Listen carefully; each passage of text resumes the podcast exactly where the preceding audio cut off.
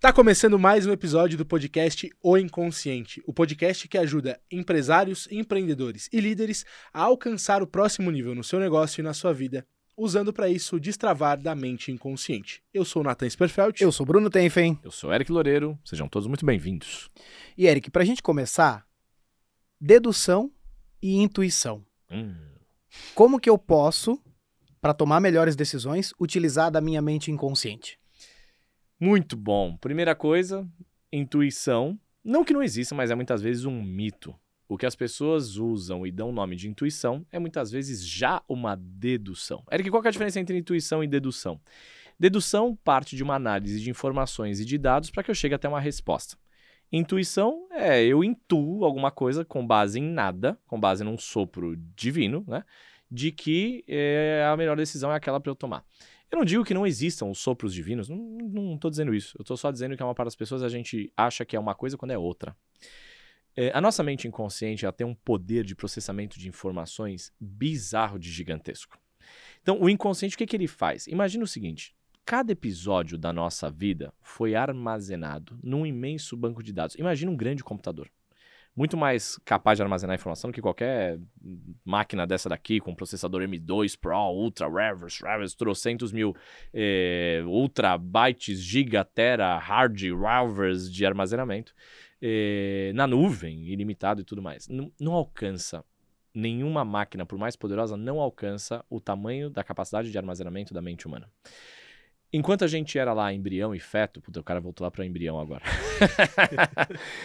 Uma das primeiras estruturas que se formaram em todo o nosso sistema foi o nosso sistema nervoso. É o coração, o sistema nervoso.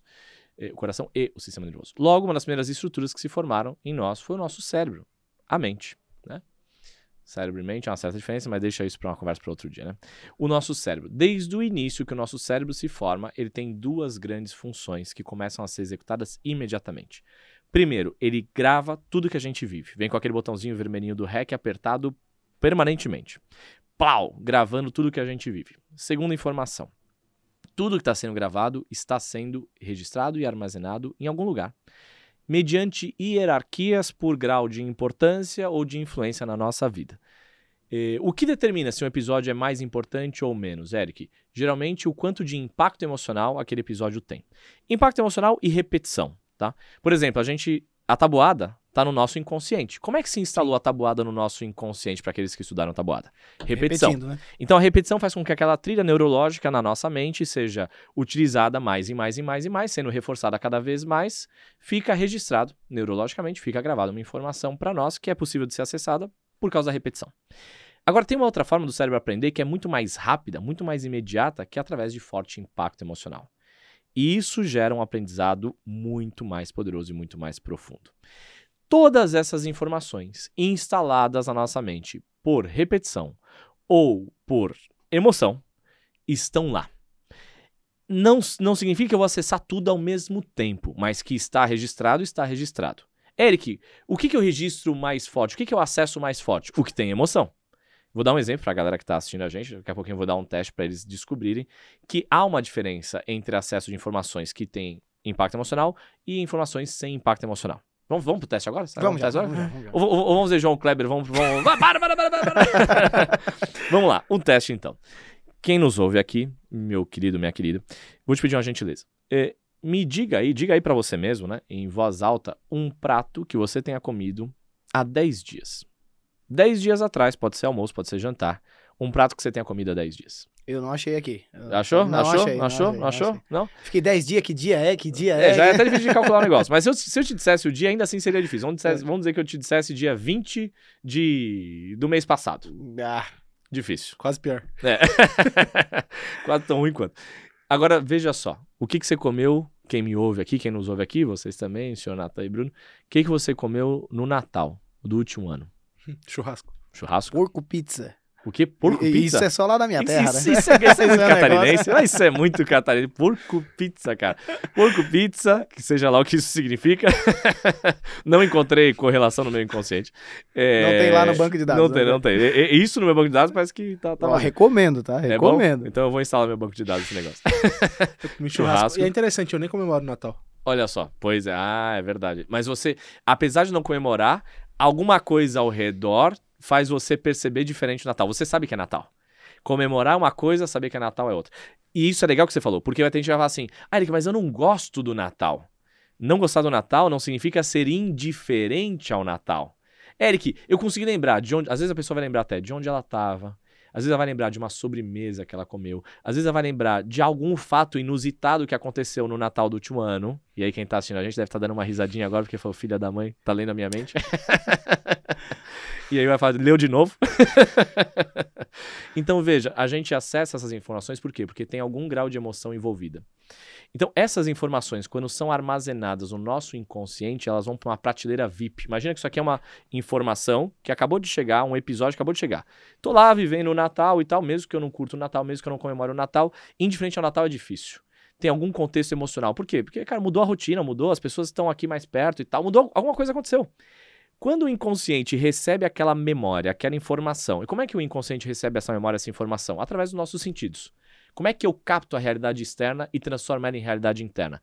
Eu capto por coisas que eu vejo, por coisas que eu ouço, por coisas que eu sinto. Sinto gosto, sinto cheiro, sinto tato, sinto, sinto né? Então são, são três grandes canais de captação para nós, na nossa mente inconsciente. Coisas que eu vejo, coisas que eu ouço e coisas que eu sinto, né? Eu são os vários sentidos. Uhum. É, a nossa sinestesia. Então eu capto os sentidos, eu decodifico essa informação em um sinal elétrico que passa pelos fios que ligam os meus olhos ao meu cérebro, o meu, meu ouvido ao meu cérebro, etc, etc, etc. E eu recebo aquela informação no meu cérebro e nessa hora o meu cérebro vai interpretar essa informação. Ele vai falar, cara, essa informação, ela é muito relevante ou pouco relevante? O quão mais relevante ela é, o quão menos relevante ela é. Se é uma informação com alto impacto emocional, ela vai fazer o seguinte: ela pega a informação e fala: olha, isso daqui é uma memória VIP. Só que a memória é com muito, muita relevância. Ou porque é uma emoção desconfortável, então isso deve ter algum, alguma importância, talvez, para a sobrevivência desse ser humano. Né? Para ter cuidado, para uma preservação futura. Ou porque é uma emoção muito gostosa. Cara, então isso aqui deve ter alguma coisa legal que seria bom ele ou ela viver mais disso. O inconsciente pega aquela memória, ele armazena. Isso acontece geralmente quando a gente está dormindo e o inconsciente vai processar restos diurnos. Processou, colocou na prateleirinha VIP, passa a ser uma informação muito relevante na vida daquele ser humano. Aí eu vou viver eu vou viver e a cada nova decisão, a cada nova, novo, novo comportamento, eu vou consultar o meu banco de dados. Então é como se o meu banco de dados tivesse, fosse um grande servidor com níveis hierárquicos diferentes. Então eu vou ter as memórias que são as memórias de base. As memórias são mais determinantes, são as, as metamemórias, as metaprogramações. São as programações que geram outras programações. Então, essas são muito influentes no que está lá dentro do meu banco de dados. Eu vou ter outras memórias variadas, com menos grau de importância, menos grau de efetividade, mas está tudo lá. Quando eu tenho que tomar uma decisão, numa fração de um segundo, mas uma fração de um segundo, o meu inconsciente ele manda uma, uma consulta, ele manda uma query, a galera da programação vai adorar. Manda uma query, manda uma, manda uma consulta. Fala, inconsciente, eu preciso tomar uma decisão sobre abrir uma filial nova no meu negócio. Eu preciso tomar uma decisão sobre contratar um executivo que vai, vai custar um salário maior. Eu preciso tomar uma decisão sobre começar um novo negócio. Eu preciso tomar uma decisão sobre uma nova, uma nova linha de uma produtos. Máquina nova, investir, uma máquina nova, aumentar um o estoque. Aumentar é, dinheiro em, em patrocínio, em marketing e tal, sei lá. Quando eu vou tomar essa decisão, eu não sei, eu não percebo, porque é um processo inconsciente, mas eu mando uma query, eu mando uma consulta para o meu, meu, banco de dados. O banco de dados, a questão é a seguinte: minha inteligência natural, não artificial. O banco de dados, ou minha. Como é que é a sigla de inteligência natural? Natural Intelligence, IN, a minha. A minha IN, o inteligência natural, consulta aí para mim o que está aí no banco de dados sobre é, investimento em maquinário novo. Só para uma parada, adorei Iene, tá? Ficou Iene, muito né? bom. Fica bom, né? Fica bom. bom. Iene. Ô, Iene, consulta aí é, essa informação aí no nosso banco de dados. O que que o, o, a informação vai buscar, o que que o inconsciente vai fazer? Ele vai buscar correlação entre programas mentais que estão no nosso inconsciente e tudo, toda a nossa história. Algumas são exatamente no mesmo tema. Então, algumas vezes ela vai consultar o que aconteceu das vezes passadas em que eu fiz investimento em maquinário novo. Outras vezes ela vai buscar por analogia situações semelhantes, às vezes de outra área da nossa vida. O que aconteceu quando eu ousei além da conta no meu passado? O que aconteceu quando eu tomei uma decisão delicada no meu passado? Então, tudo isso vai ser consultado numa fração de um segundo. E o inconsciente devolve a resposta da query na forma de uma sensação, de um sinal inconsciente. Pessoas que se dizem muito intuitivas, geralmente são pessoas que percebem melhor esses sinais que o inconsciente dão, que o inconsciente dá. Logo, são pessoas que tendem a ser muito dedutivas, porque partem de análises e deduções e cálculos e correlações e concatenações de elementos e informações que estão na nossa mente inconsciente. Elas sentem a resposta, Só que aí mora uma, uma bucha. Porque elas têm que confiar nessa resposta, nesse sinal inconsciente. E o sujeito que ele é muito cético, muito racional, às vezes ele desconfia disso. Porque às vezes, por lógica, ele está olhando uma informação que levaria ele, por cinco ou três ou seis elementos que ele está olhando no dashboard, levariam ele por uma análise lógica e racional e consciente a ir pelo lado A. E o inconsciente dá uma sensação que ele não sabe explicar de ir pelo lado B na tomada de decisão dele. E o que, que ele faz? Se ele confiar que ele é um sujeito que se diz intuitivo ou dedutivo, se ele confiar no inconsciente dele, ele vai tomar a decisão B. Se ele decidir não confiar nisso, por quê? Porque ele não tem como provar o raciocínio dele. Porque ele não tem acesso aos elementos utilizados na análise, ele não consegue ver o banco de dados, ele só recebe a resposta através de uma sensação. Aí imagina o diretor de uma grande empresa sendo consultado, imagina o CEO de uma empresa de capital aberto, que o conselho, ele fala assim, cara, eu quero, sinto que a decisão é por lá. E aí o conselho fala para ele, mas qual é o banco de dados, o raciocínio que você seguiu? Eu falo, cara, eu não sei, eu só sinto. Imagina para ele argumentar esse negócio. Aí sabe o que acontece? Nessas horas, o empresário, o empreendedor, o líder, ele fraqueja. O que, que ele faz? Ao invés de ele ir pelo caminho B, que seria um caminho honesto, como ele não tem acesso, não, ele não consegue demonstrar, lembra quando você era criança no colégio, e não, adianta, não adiantava ter a resposta certa no, na matemática, você tinha que demonstrar como você chegou na resposta certa.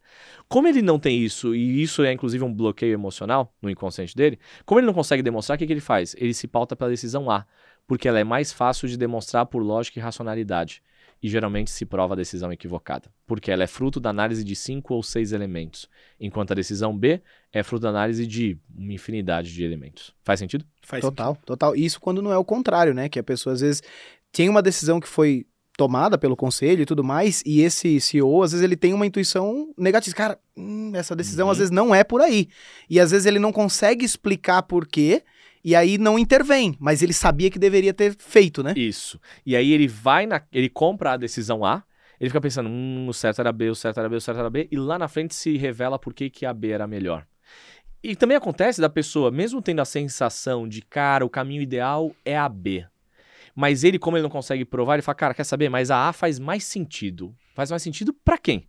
Pro teu consciente que é raso e limitado, que dois episódios atrás eu fiz a demonstração aqui ao vivo, quem não assistiu depois assiste lá de novo, fiz a demonstração aqui ao vivo que o sujeito não era, não era capaz nem de memorizar um, um, uma sequência de nove dígitos, de nove números, nove informações, e aí o que, que ele faz? Ele vai lá e ele fala, essa lisão faz mais sentido, porque faz sentido para a mente consciente, rasa, pequena que ela é.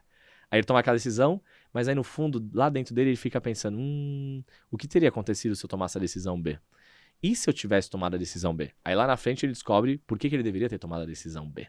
Então, no fundo, no fundo, no fundo, a verdade é que todos nós já sabemos várias das respostas que a gente precisava ter. Só que qual que é o problema? É que as pessoas estão treinadas para tomarem decisões, para pensarem em decisões, e não para o que realmente funciona, que é sentir decisões. Porque se você falar no mercado que você é um líder que sente decisões, o mercado vai te olhar como esotérico. Esotérico. Quando na verdade, isso é o grande poder. Aí depois, quando dá certo, aí o cara fala que ele é intuitivo. Ou seja, não dá nem o crédito para quem realmente merecia o crédito, que é a mente inconsciente. Mas é o mercado, né? É raso o mercado muitas vezes, né? O Eric, tem uma, uma coisa nisso que você falou, porque eu consigo perceber, e inclusive a gente usa isso nos nossos negócios, né? Uhum. E a gente percebe o quanto isso alavanca numa velocidade diferente. Por quê? Porque a gente sabe que a velocidade da decisão no mundo de hoje faz muita diferença, né? Uhum. É, dentro desse banco de dados, dentro do como é que eu faço? Como é que eu posso fazer para perceber a validação disso? A hora que é uma decisão, puxa, mas isso foi consciente ou foi inconsciente? Como é que eu percebo? Porque eu noto muito que o empreendedor, o empresário, ele busca às vezes validar essas informações em dados que já tem uma dedução disso, né? Como é que ele percebe o que é uma, uma decisão consciente de uma decisão inconsciente? É, existe uma coisa que eu, eu gosto muito de ensinar para os alunos nossos, né? Que é, é congruência. É, é, um tema meio louco, mas eu vou entrar nessa, nesse lodo aí porque vai ajudar essas pessoas que estão nos ouvindo. O negócio é o seguinte: Todos nós temos um temos partes no nosso inconsciente. É como se houvessem miniaturas de nós na nossa própria mente. A gente fala assim, pô, então quer dizer que eu sou. Eu tenho dupla personalidade? Não, meu velho, você tem múltipla personalidade. Isso é bem pior do que isso. Porque todos nós temos partezinhas no nosso inconsciente, nós chamamos de partes em programação neurolinguística, que são é, defensoras de intencionalidades e de resultados para a nossa vida. Ou seja, a nossa mente é tipo uma empresa ela é departamentalizada e dentro desses departamentos tem líderes que eles são guardiões de KPIs, de indicadores, de intenções. Então, por exemplo, eu tenho uma parte dentro de mim que naturalmente vai cuidar da minha preservação da minha integridade física. Eu tenho uma parte dentro de mim que vai me cuidar da minha integridade financeira. Eu tenho uma parte dentro de mim que quer ambição, quer crescer mais. Eu tenho uma parte de mim que tem medo do fracasso, que quer me preservar. Enfim, todos nós temos departamentos e partes que cuidam de coisas diferentes. Quando a gente tem que tomar uma decisão que é importante, que é mais relevante, é importante que a gente sinta essa assembleia de partes. Eric, como é que eu faço isso na prática? Tá muito etéreo, tá muito abstrato. É simples. Sensações de novo. É, lógico, conforme a pessoa vem estudar com a gente, ela aprofunda mais, ela começa a ter mais repertório e mais arsenal de fazer essas consultas. Mas para já ajudar a galera, para não ficar sem nada, é, nós temos que sentir a congruência que nós temos. O que, que é a congruência? É quando eu sinto que dentro de mim tudo leva a crer que sim. Ó, essa decisão? Sim, sim, sim. Vamos adiante, é uma boa decisão. Faz sentido. Quem tá ouvindo a gente sabe o que é isso. Já teve essa sensação pelo menos uma vez na vida, ou pelo menos uma vez na última semana. Isso né? se quando não ignorou, se lascou depois, né? Exato. então, assim, nós temos essa, essa sensação de sim, sim, sim, é por aí. Isso são várias partes dizendo que esse é o caminho. Só que nós também temos conflito de partes. Todos nós temos. Que é quando algumas partes nossas querem ir adiante naquela decisão e outras partes travam e fala assim, cara, talvez não, talvez não, talvez não, talvez não, talvez não. É o que a gente chama de polaridade, conflito de partes. Tipo, eu, eu quero acordar, levantar da cama, fazer meu, meu dia ser produtivo, e uma outra parte minha fala, hum, fica só mais 10 minutinhos, ativa o soneca aí e dorme mais um pouco. Isso é uma polaridade simples. Mas a gente tem polaridades muito mais complexas, né? De eu quero caminho A ou caminho B. Cara, às vezes dá pra ter os dois, às vezes não dá pra ter os dois. Às vezes tem que tomar uma decisão e a decisão tem que ser rápida e tem que logo ir adiante. Num, num movimento como a gente tem hoje em dia nas empresas, cara, quem decide rápido muitas vezes é uma vantagem competitiva. Então, o que, que esse cara precisa fazer? O que, que esse líder ou essa líder precisa aprender a fazer? A fazer essa consulta mais rápido, entender esses conflitos de partes mais rápido, essa congruência ou essa incongruência. Incongruência é conflito de partes, é, não há sinal de sim completo entender isso e entender se, apesar desse conflito de partes, faz sentido seguir adiante naquela decisão ou não. Se esse conflito de partes traz um ponto de muito cuidado, muita precaução, a ponto de talvez ter que reprogramar esse inconsciente em várias questões. Então, o conflito de partes, ele vai revelar conflito de intencionalidades. Ele vai revelar que aquela decisão talvez não seja a melhor. E, eventualmente, eu posso voltar e revisitar a decisão. Eu penso, cara, é, eu tenho uma parte aqui dentro de mim me deu uma sensação de que é bom, vamos abrir uma filial nova. Outra parte dentro de mim falou, putz, será que não é muito arriscado? Aí eu vou entender, risco do quê? É como se eu chegasse para um líder. Imagina que eu tô, eu juntei os, os líderes todos num galpão e falei, líderes, nós vamos abrir uma filial nova. É como se eu fizesse essa consulta para o meu inconsciente. E um dos líderes está meio desconfortável, se mexe na cadeira e tal, levanta a mão, quer falar e tal. Falo, tá, líder, você tem alguma objeção? Alguma parte se opõe a essa decisão de abrir uma filial nova? E o líder fala, eu acho arriscado. O que, que a maior parte das pessoas fa fazem? Ignoram esse líder. Ou seja, ignoram essa parte que está dizendo, olha, cuidado, hum, né? Cuidado, talvez não, talvez tenha um problema. O que, que é uma boa decisão? É a hora que eu ouço esse líder. Só que para ouvir esse líder, eu preciso perguntar para esse líder. Eu preciso dar voz para esse líder. Ou seja, eu preciso aprender a me comunicar com essas partes inconscientes. Líder, qual é a sua objeção? Aí o líder vai dizer assim, cara, eu acho muito arriscado. Arriscado em relação a quê? Arriscado em relação ao momento. Será que é esse ano que a gente deve abrir essa filial? Será que é esse mês? Será que a gente não deveria fazer uma pesquisa de mercado antes? Será que a gente deveria abrir essa filial no mês que vem? Será que a gente vai usar capital próprio? Será que a gente deveria trazer capital externo? Ou seja, esse líder ele vai ter uma informação que às vezes essa objeção ou essa, essa parte que se opõe, ela traz o refinamento, o ajuste fino daquela decisão. Que se ele não fizer esse ajuste fino antes de seguir o plano, ele vai ter que fazer lá no meio, porque ele logo vai descobrir que aquela incongruência fazia sentido, mais cedo ou mais tarde. Sim. Então, quando esse líder começa a sentir as decisões, ele precisa sentir a congruência da decisão. Essa decisão está 80% me levando para esse caminho ou está 100%? Se está 100%, congruente, top. Se está 70%, 80%, 60%, uma sensação de sim e 30, 40, 20% a sensação de não, Vamos entender melhor essa sensação de não? Eric, como é que eu faço isso? Pergunta pra você mesmo. É que parece muito louco pro empresário, né? O empresário fala, cara, fecha os olhos, pergunta pra você mesmo, o que, que eu tô sentindo aqui de incômodo? A empresária fala, ah, isso é balela, papo motivacional. Cara, isso é aprender a se comunicar com esse banco de dados gigante que as pessoas ignoram e por isso quebram a cara. Você tem o dashboard mais potente da história, a é. inteligência artificial mais inteligente. E você não olha, não lê, não pergunta. Tem, tem um lance nisso que você trouxe, porque eu me peguei nisso no passado. Né? Óbvio que tá convivendo contigo, como eu falei em episódios anteriores, é perturbador. Deliciosamente É perturbador. deliciosamente perturbador. Corrija. Mas de onde veio. é, E eu percebi que eu tive isso. Foi um lance do tipo, eu não queria lidar com isso, porque dentro de mim eu olhava pra isso, eu sentia isso como se fosse um sinal de não. E eu queria tomar aquela decisão. Só que às vezes eu não percebia, e isso pode acontecer muito, de que, caramba, não é um sinal de não. Como você trouxe esse- essa explicação agora, cara, não é um sinal de não, é um sinal de atenção. Tem Isso. algo aqui que precisa olhar, porque pode dar problema. Só que às vezes a pessoa, o empresário não quer lidar com aquilo, porque lidar com aquilo significa não fazer. Não, não significa, né, Eric? Exatamente, não significa. Pode ser que surja uma terceira via, uma terceira possibilidade, uma quarta, ou que ajuste um pouquinho o plano. Quando a gente é, fica muito pensando de forma binária, né?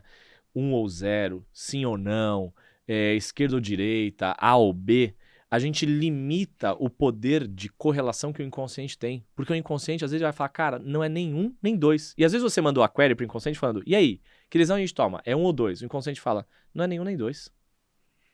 Aí o empresário, o empreendedor, o líder, ele pode fazer o seguinte, cara, então se não é nenhum nem dois, fico parado onde eu tô. Fala, não, não, não é nenhum nem dois. Qual seria? É 47, é 52, é opção 4, é opção 5, opção 10. Eu não sei. Só que aí o que, eu quero fazer? Eu quero eh, res- re- responder essa query de forma consciente e racional. Mandou a query de forma inconsciente, confia no, no que o inconsciente devolve. Se devolver com algum incômodo, manda outra. Pergunta de novo. Se eu pergunto para inteligência artificial, ela me dá uma resposta que não tá legal. Mandei pro chat GPT lá. Chat GPT, me diga como eu posso fazer para ter novas ideias do meu produto, do meu serviço. blá, blá, blá. A Chat GPT, ele calibra muito bem, mas na hora que ele dá uma viajadinha na maionese, o que, que a gente tem que fazer? Ajusta um pouquinho o prompt. Manda uma outra pergunta, manda uma pergunta um pouquinho mais bem calibrada, mais mais, específico. específica. Então, que que- qual que é o problema? Se o Chat GPT respondeu de um, de um jeito tosco, provavelmente a- o prompt, a query tá errada. Provavelmente quase sempre. É, exatamente. então o que, que eu faço? Eu ajusto a pergunta e mando uma nova pergunta. Eu não falo assim, ah, cara, o chat GPT não funciona. O chat GPT funciona desde que seja consultado de forma adequada. Claro, quanto mais eu conheço sobre mente inconsciente, mais precisa fica a minha comunicação com essa mente inconsciente. Melhor eu consigo conectar com tudo isso. Mas a- a- o primeiro ponto de partida para eu ficar melhor nos prompts é eu saber que a falha está no prompt, não na resposta. A falha está no comunicador, não em quem me devolve. Entende? Então, qual que é o grande lance? Eu vou pegando os trejeitos. Quando eu começo a sentir as decisões, eu começo a perguntar, a receber resposta, feedback, eu começo a conversar com o inconsciente e vou me tornando melhor nisso. Agora, uma para as pessoas já nem acreditam que existe um inconsciente, apesar de estarem sendo guiadas por elas, pelo inconsciente. é engraçado, né? Par- as pessoas acreditam que não existe inconsciente. Mas enquanto ela nos ouve, eh, existe uma velocidade de processamento magnífica de ela ouvir cada palavra que eu digo, dela encontrar, mandar uma query para o banco de dados da mente inconsciente dela, falar, me associe isso a um idioma, aí a query acha o idioma português no cérebro dela, porque eu poderia estar falando inglês, seria outra query, poderia estar falando espanhol, seria outra query.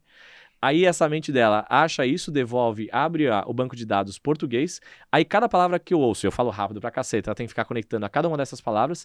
Aí tem uma outra query que dá sentido às palavras e às frases, às sentenças que eu digo. Aí tem uma outra query no inconsciente delas pra dar significado pra cada frase que eu digo. Então concordo, não concordo, faz sentido, não faz sentido, é por aqui, é por ali. Aí tem uma outra query pra concatenar essas ideias essas frases com alguma situação da vida dela. Diz, nossa, isso eu podia usar pra tal coisa na minha empresa, isso eu podia usar pra tal outra coisa na minha empresa. Aí tem uma outra query que dá um output de comportamento de resposta verbal, não verbal, emocional, comportamental. Tudo isso, assim, ó, E às vezes tem uma outra query dirigindo. dirigindo. e outra query respirando, outra query cuidando de processo digestório, metabolismo. Aí a pessoa acha que ela conscientemente vai ter um grande resultado na vida dela. Cara, olha o tamanho e o poder dessa mente inconsciente. E eu, eu vou dizer um negócio, eu estudo esse negócio da mente inconsciente há, no momento que eu gravo esse podcast, há quase 14 anos. Já treinei mais de 46 mil pessoas.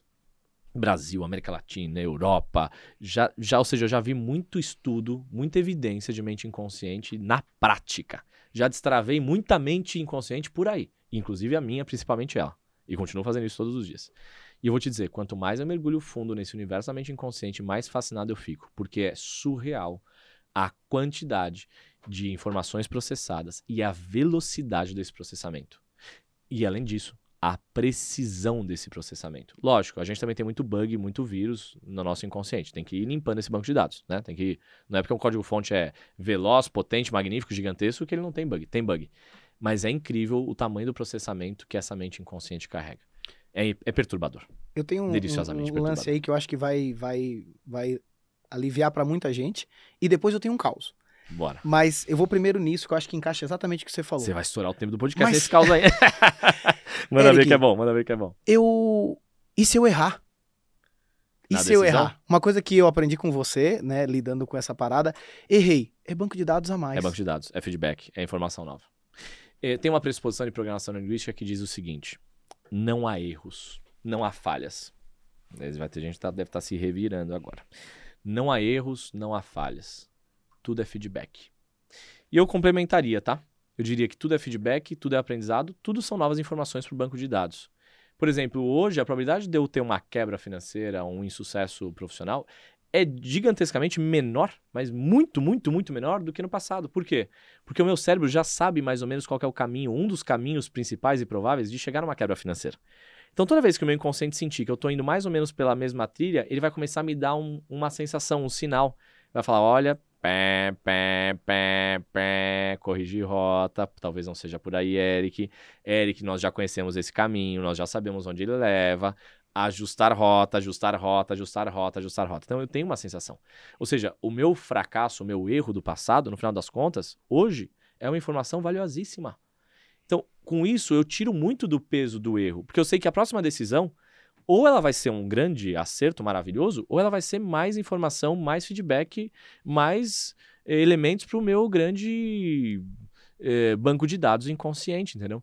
Então, isso tira um pouco da dor e do peso de tudo isso, sabe? Claro, eu quero acertar o máximo possível. Mas se acontecer de não chegar aonde geralmente, aonde exatamente eu queria chegar, eu cheguei num lugar indesejado, mas eu tive um feedback, uma informação que vai ser armazenada no meu inconsciente. Não é diferente da inteligência artificial, Uhum. a natural, percebe? A gente programa Uhum. ela e pede o que não tem resposta desejada, vai pra próxima, Uhum. pergunta de novo. Quem né? criou a inteligência artificial? Eita. Foi a inteligência natural. O caos, vamos ao caos. E é muito a- alinhado a essa questão de decisão. Um treinador nosso que, enfim, fez um treinamento já há bastante tempo, inclusive. Na época ele era um consultor de TI, né? É, eu já olhava para ele como um intraempreendedor, sabe? Ele tinha esse Uhum. perfil assim. E apresentou-se para ele a decisão de virar sócio da empresa Uhum. em torno de uns 20 e tantos por cento e tal lá do negócio. E apresentou-se esse contrato. Óbvio, hoje, olhando de fora, dá para perceber que era uma tentativa da pessoa de reter aquele talento, porque ele realmente era alguém diferenciado. E eu lembro dessa pessoa, tava com esse contrato fazia 30 dias, né? Pós os nossos Esse, o, o treinando o- nosso. aluno isso, nosso, isso, né? isso. Essa pessoa que estava para tomar essa decisão. E ele já tinha passado pelos nossos treinamentos e tudo mais. E ele, e ele me trouxe isso. Olha, era um sonho. Porque todo cara que tá, vamos lá, autônomo, que busca a própria empresa, que busca, cara, receber isso é uma oportunidade. Você ele assim, Bruno- investir, né? Depois de ter feito treinamento, eu fiquei 30 dias com aquele negócio lá para assinar e era um sonho meu. Eu queria ser sócio da empresa. E depois que eu entendi algumas coisas, cara, eu não conseguia tomar essa decisão. Era uma coisa muito forte dentro de mim de não, de não, de não, de não. Detalhe, ele tomou a decisão, não assinou aquilo que teoricamente ele nunca tinha alcançado, porque ele nunca tinha tido a própria empresa, nunca tinha tido o próprio negócio. Quem tem vontade de ter uma empresa, caramba, isso é tipo mostrar Uhum. vamos lá, lã de, de, de carneiro pro cachorro, né? Tipo, Uhum. caramba, ele quer muito aquele negócio. E ele, cara, decidi por não. Hoje, eu olho pra... Ou seja, decidi por não. Decidi ouvir meu banco de dados, decidi tomar uma decisão ouvindo o meu inconsciente. Eu olho pra minha vida e eu agradeço muito. E é doido, porque quando eu decidi por não fazer, foi uma sensação de alívio tão grande. E É. isso é um caso que eu lembro, assim, forte, assim, porque hoje eu olho pra história desse cara, é sensacional, sabe? É case de sucesso, né? Mas o interessante é o seguinte, eu conheço a história dele também, né? Ele fez parte lá do Mastermind, faz- parte do Mastermind nosso lá. O que que acontece? Ele decidiu por não aquele contrato, mas ele também decidiu por não ficar onde ele estava. Exato. Ele decidiu por abrir sim um negócio novo com outros sócios, de outra forma de agir, de atuar, e deu super certo. Nós temos dois tipos de conflito de de partes, de polaridades. Um conflito é o conflito do tipo: uma parte quer ir adiante, outra parte quer ir para trás ou ficar onde está. É, por exemplo, o que seria nesse exemplo dele? Seria um conflito de para frente e para trás. Nós chamamos de conflito frente e trás. Significa uma parte quer assinar o contrato, outra parte quer fica onde você está. Existe um outro contrato, um outro tipo de conflito que é para frente e para frente. Uma parte quer ir para o caminho A, outra parte quer ir para o caminho B, mas não quer ficar onde está. Que depois é o que se revelou. Ele deve ter resolvido o conflito número um, depois ele teve o conflito número dois, né? O conflito número dois é assim: eu quero abrir a empresa, é, eu quero ser sócio, assinar esse contrato do convite que eu recebi para ser sócio, ou eu quero abrir uma nova empresa. Ou seja, aonde ele está, ele já sabe que ele não quer ficar. Ele só tem um conflito se ele quer ir para o caminho da esquerda ou para a direita. Aonde ele está, ele não pode.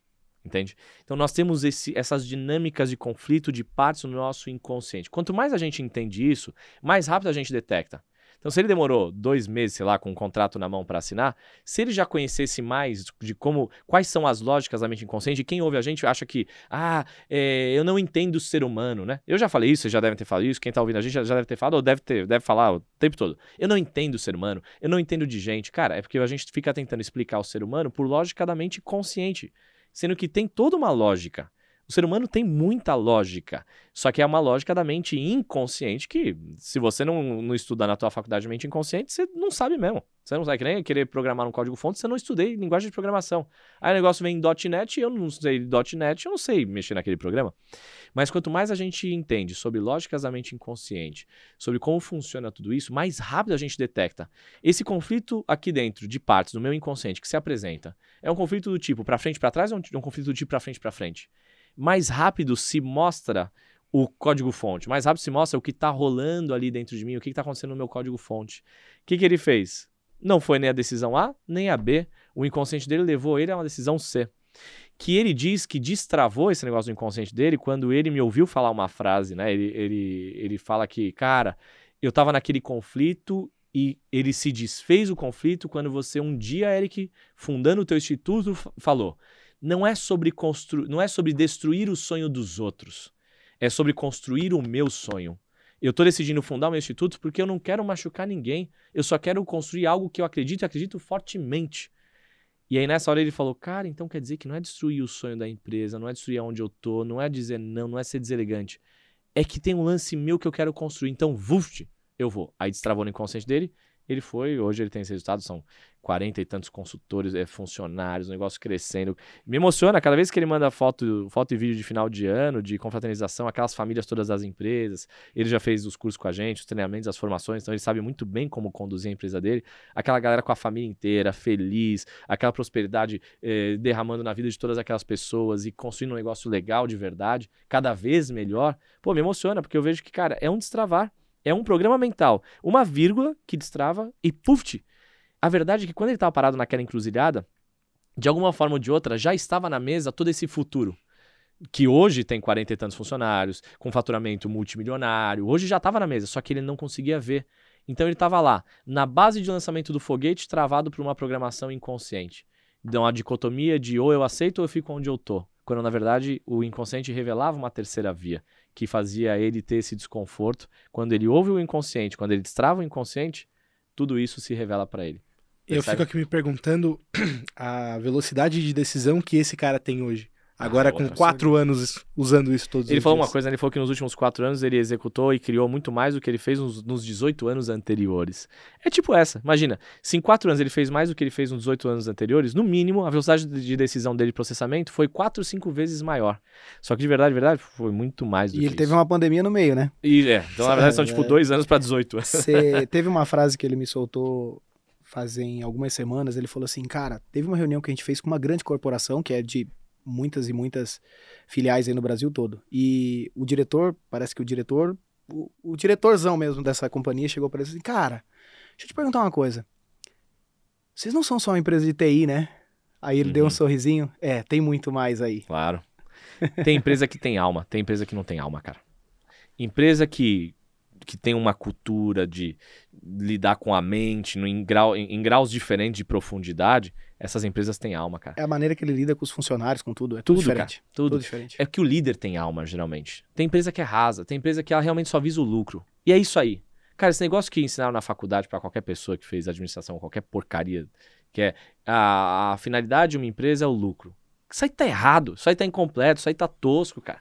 O lucro é um dos meios, o lucro é metáfora pro que realmente importa. E eu vou encerrar esse podcast deixando cada um aqui, que tá ouvindo, pensando, o que será que realmente importa? Muito bom, senhor Eric Loureiro. De novo, né? De novo terminando com esse, com esse, essa cerejinha em cima do bolo Verdades que deixa deliciosamente pertur- perturbadoras. perturbadora, perturbadora. No próximo episódio, a gente vai trazer um assunto aqui que ele tem um certo tempero, ele tem uma certa ousadia, vou colocar dessa forma aqui, tá? O cético, o racional. Como que o ceticismo, como que a racionalidade pode ter te atrapalhado ou pode estar te impedindo de fato ter é, alcançar os resultados que você busca para sua vida. E muita gente defende, né? Eu já fiz isso, hein? Ainda, ainda hoje sou cético, racional para algumas questões, alguns, alguns contextos e tal. Mas ano passado já batia no peito e falava assim: é que eu sou muito cético, é que eu sou muito racional. Aí eu, eu erguia esse troféu com orgulho achava que, nossa, eu sou espertão pra caraca.